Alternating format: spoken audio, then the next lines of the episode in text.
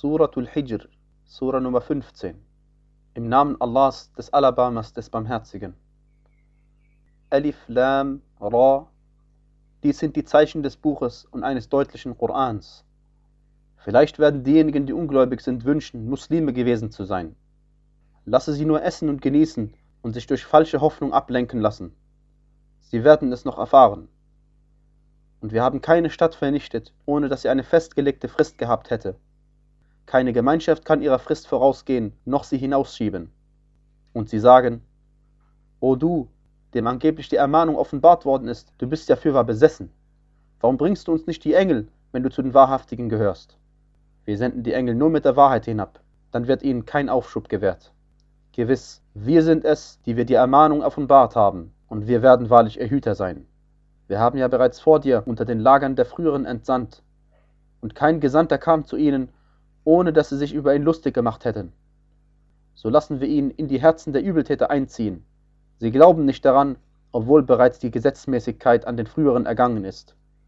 Selbst wenn wir ihnen ein Tor vom Himmel öffneten und sie dauernd dadurch hinaufstiegen, würden sie dennoch sagen, unsere Blicke sind verschlossen. Nein, vielmehr sind wir Leute, die einem Zauber verfallen sind.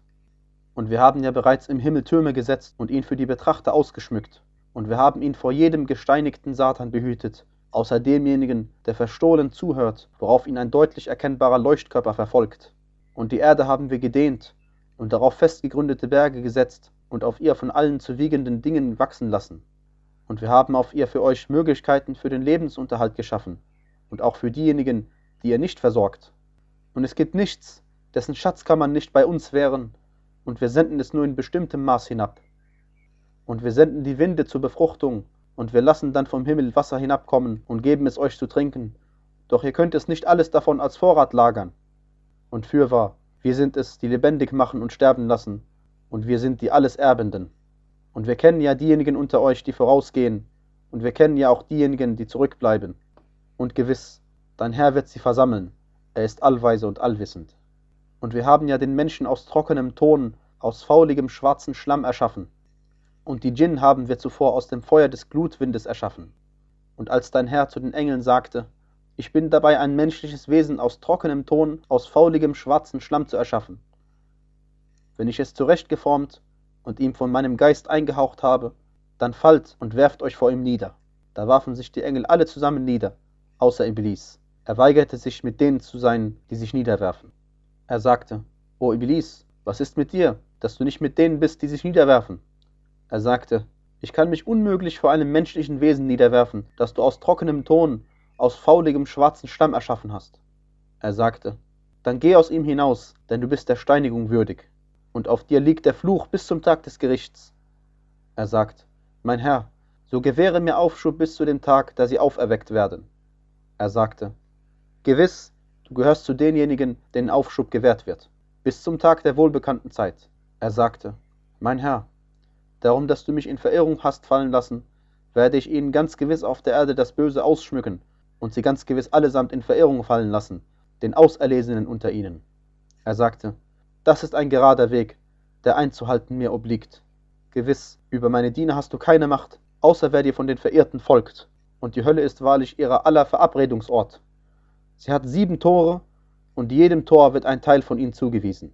Die Gottesfürchtigen aber werden in Gärten und an Quellen sein. Betretet sie in Frieden und in Sicherheit. Und wir nehmen weg, was in ihren Brüsten an Groll ist, als Brüder auf Liegen ruhend, einander gegenüber. Darin widerfährt ihnen weder Mühsal, noch werden sie daraus vertrieben. Tue meinen Dienern kund, dass ich es bin, der allvergebend und barmherzig ist, und dass meine Strafe die schmerzhafte Strafe ist und gib ihnen Kunde über die Gäste Ibrahims. Als sie bei ihm eintraten und sagten Frieden, sagte er, wir ängstigen uns vor euch. Sie sagten, ängstige dich nicht, wir verkünden dir einen kenntnisreichen Jungen. Er sagte, ihr verkündet es mir, obwohl mir das hohe Alter widerfahren ist. Was verkündet ihr mir denn da? Sie sagten, wir verkünden es dir der Wahrheit entsprechend, so gehöre nicht zu denen, die die Hoffnung verlieren. Er sagte, wer verliert die Hoffnung auf die Barmherzigkeit seines Herrn außer den Irrgehenden. Er sagte, was ist nun euer Auftrag, ihr Boten? Sie sagten, wir sind zu einem Volk von Übeltätern gesandt, ausgenommen die Sippe Luts. Diese werden wir wahrlich allesamt erretten, außer seiner Frau. Wir haben es so bestimmt, sie gehörte fürwahr zu denen, die zurückbleiben. Als nun die Gesandten zu der Sippe Lots kamen, sagte er, ihr seid ja fremde Leute. Sie sagten, nein, vielmehr kommen wir zu dir mit dem, woran sie zu zweifeln pflegten. Und wir kommen zu dir mit der Gewissheit, und wir sagen gewiss Wahrheit. So zieh mit deinen Angehörigen in einem Teil der Nacht fort, und folge du hinterdrein, und niemand von euch soll sich umwenden, geht weiter, wohin euch befohlen wird. Und wir haben ihm diese Angelegenheit mitgeteilt, dass der letzte Rest dieser Leute bei Tagesanbruch ausgetilgt werde. Und die Bewohner der Stadt kamen voller Freude. Er sagte, das sind meine Gäste, so stellt mich nicht bloß und fürchtet Allah und stürzt mich nicht in Schande. Sie sagten, haben wir dir nicht die Weltenbewohner verboten, als Gäste aufzunehmen? Er sagte, hier sind meine Töchter, wenn ihr etwas tun wollt. Bei deinem Leben. Sie irrten wahrlich in ihrer Trunkenheit umher. Da ergriff sie der Schrei bei Sonnenaufgang, und wir kehrten das Oberste von ihr zu unterst und ließen auf sie Steine aus gebranntem Lehm regnen.